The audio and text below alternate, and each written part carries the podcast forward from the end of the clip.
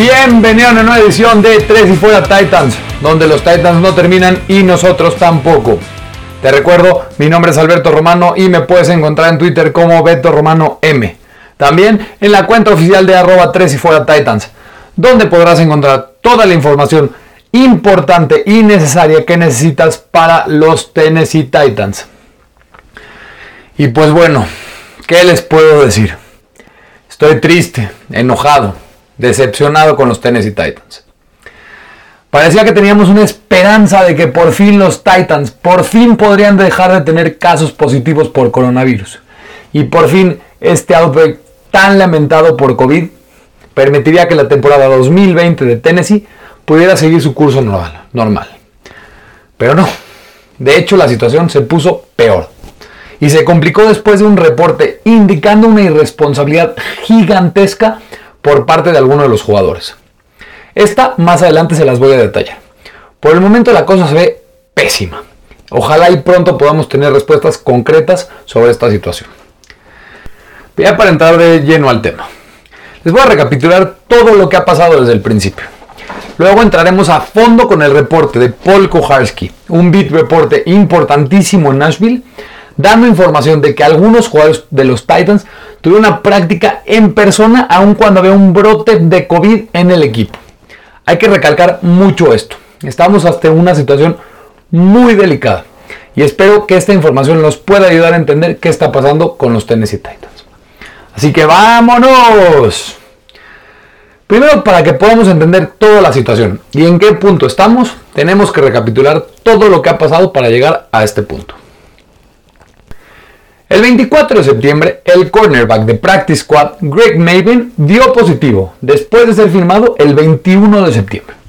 Luego, el 28 de septiembre, el linebacker coach Shane Bowen da positivo, pero no viajó al juego contra los Minnesota Vikings, porque desde el 26 ya se sabía que había dado positivo por COVID. El 29 de septiembre, Titans tiene 8 casos nuevos positivos por COVID, 3 de ellos jugadores y 5 de staff. Los jugadores fueron el defensive lineman Daquan Jones, el long snapper Bill Brinkley y el tight end de practice squad Tommy Hudson. Debido a esto, las instalaciones fueron cerradas inmediatamente ese día hasta nuevo aviso. El 30 de septiembre hay otro caso positivo. Este fue el outside linebacker Kamalei Correa. El 1 de octubre hay dos casos más, uno de jugador y otro de staff de personal.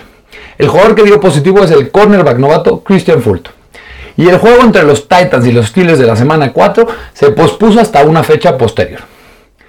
El 2 de octubre se dan dos casos nuevos positivos en jugadores, ambos de ellos receptores, Adam Humphries y Cameron Batson. Ese mismo día, la NFL anuncia que el partido entre los Titans y los Steelers es pospuesto para la semana 7. El 3 de octubre reciben otra prueba positiva de jugador y dos más para el personal. El jugador contagiado es el defensive lineman estrella del equipo, Jeffrey Simmons. También ese día fue cuando el quarterback de los Patriots, Cam Newton, dio positivo por coronavirus. El 4 de octubre se dan dos pruebas positivas nuevas, una de jugador y una de staff. El jugador es el running back Cody Blasingame. Y la NFL y la Asociación de Jugadores empiezan una investigación para ver si hubo violaciones en el protocolo establecido en cuanto a los lineamientos por coronavirus. El 5 de octubre, después de seis días consecutivos con casos positivos, por fin había buenas noticias. Y no hubo casos positivos nuevos en Titans. Esto mismo pasó al día siguiente, sumando dos días consecutivos sin casos positivos o casos negativos por COVID-19. Al no tener casos positivos por dos días seguidos, las instalaciones de los Titans podrían ser abiertas el miércoles 7 de octubre. El equipo podría empezar a practicar para el partido contra los Bills. Pero, oh sorpresa, ese mismo miércoles los problemas regresaron y el wide receiver Corey Davis fue puesto en COVID list. El 8 de octubre, el jueves, hay un caso más por positivo en COVID-19 y se agrega uno más que el miércoles fue catalogado como inconcluso, que finalmente sí fue positivo. Los nombres de los jugadores infectados son el Titan Michael Pruitt y el cornerback de Practice Squad Brian Borders. Si sumamos todos los casos confirmados, nos da un total hasta el día de hoy de 13 jugadores y 10 de staff. Claramente, estamos ante un brote que no ha sido posible controlar.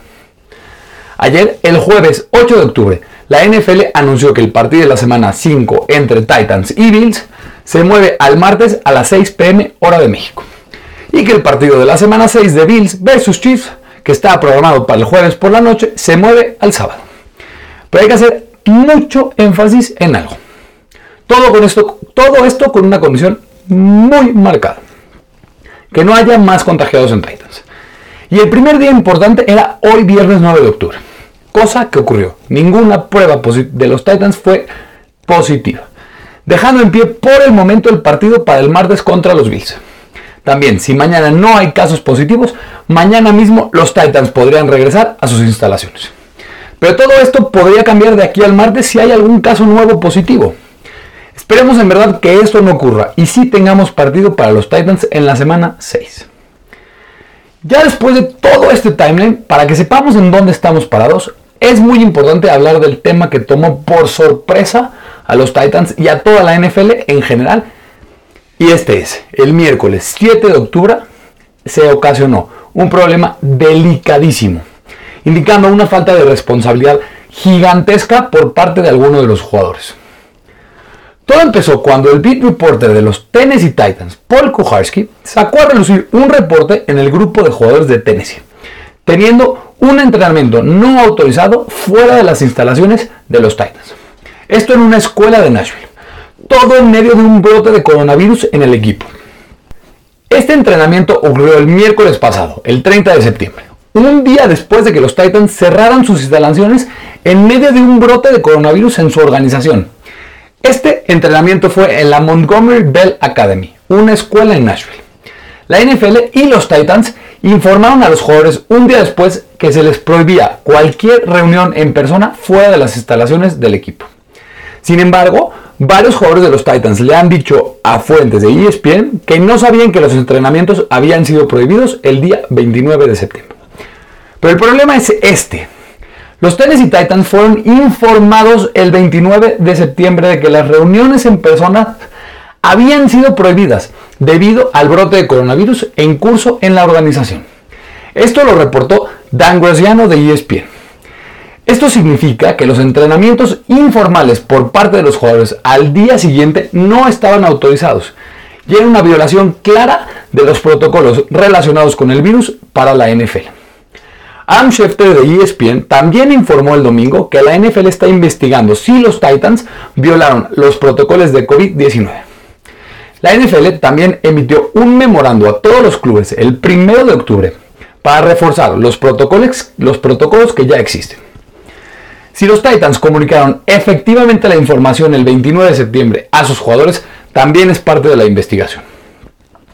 La NFL y la NFL Players Association o Asociación de Jugadores enviaron a funcionarios a Nashville el viernes para investigar posibles violaciones de los procedimientos y protocolos. Aunque los Titans sostienen que han seguido todos los memorandos y directivas de la liga al pie de la letra. El equipo ahorita enfrenta posibles sanciones gravísimas e históricas, así lo están catalogando por parte de la NFL. Un memorando de la NFL distribuido el lunes dijo que los equipos que violaran el protocolo y que resultaran en un brote que requiriera un ajuste en el calendario están sujetos a una multa económica y competitiva que puede incluir la pérdida de selecciones del draft y la pérdida de un partido. También, Paul Kuharski, el que reportó originalmente esta noticia, reportó posteriormente que parece que la NFL está investigando aparte del, entrenamiento no autorizado del día 29 de septiembre, está investigando otros posibles entrenamientos en un parque de Nashville en los días posteriores, incluido uno el domingo 4 de octubre. Si se confirma esto, en este caso sí sería una seria falta clara de en contra del protocolo.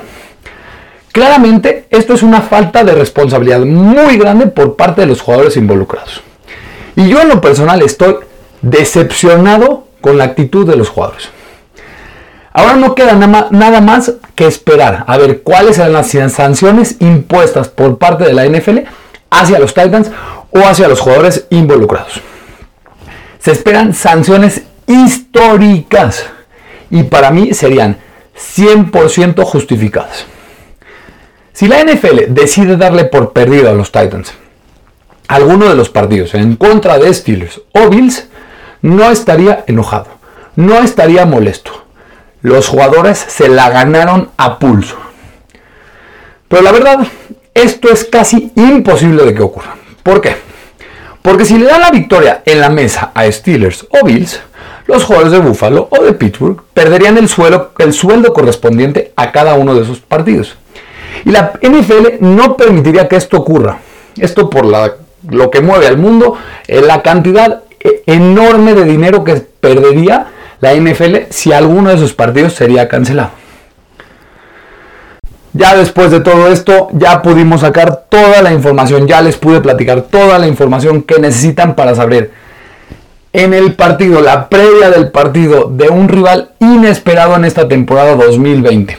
Los Tennessee Titans versus el COVID-19. Ahora tenemos que enfocarnos en otro partido. Claro, si es que se juega. El Titans versus Bills el martes a las 6 pm hora de México. Y que si todo sale bien, sin casos positivos, se llegaría a jugar. Esto de aquí al martes. Así concluimos un episodio más de Tres y Fuera Titans. Una situación muy complicada. Ahora tenemos que esperar a que no haya más contagios de aquí al martes. Y si el fin de semana no hay más casos positivos, tendremos juego de semana 5 versus Bills. Y el mismo lunes subiré el episodio con la previa para que estén preparados al 100% para el martes. Ojalá que les pueda subir ese podcast porque de verdad no queremos un forfeit por parte de los Titans. No queremos que los Tennessee Titans pierdan un partido en la mesa por irresponsabilidad de alguno de sus jugadores. Ya para finalizar, les quiero agradecer muchísimo por escucharme. Recuerden, síganme en mi cuenta de Twitter como Beto Romano M y en la cuenta de arroba 3 y fuera Titans. Para que estén informados de todo lo que pasa con los Tennessee Titans. También, si les puedo pedir un favor gigantesco, denle suscribir y descargar a este podcast en cualquiera que sea su plataforma preferida. Denle un review positivo en Apple Podcast. Muchas gracias por, por oírme, porque los Titans no terminan y nosotros tampoco. Tres y fuera. Hola, soy Rudy Jacinto, creador de Tres y Fuera. Si te gustó el programa de hoy, suscríbete a este y otros podcasts de la familia Tres y Fuera.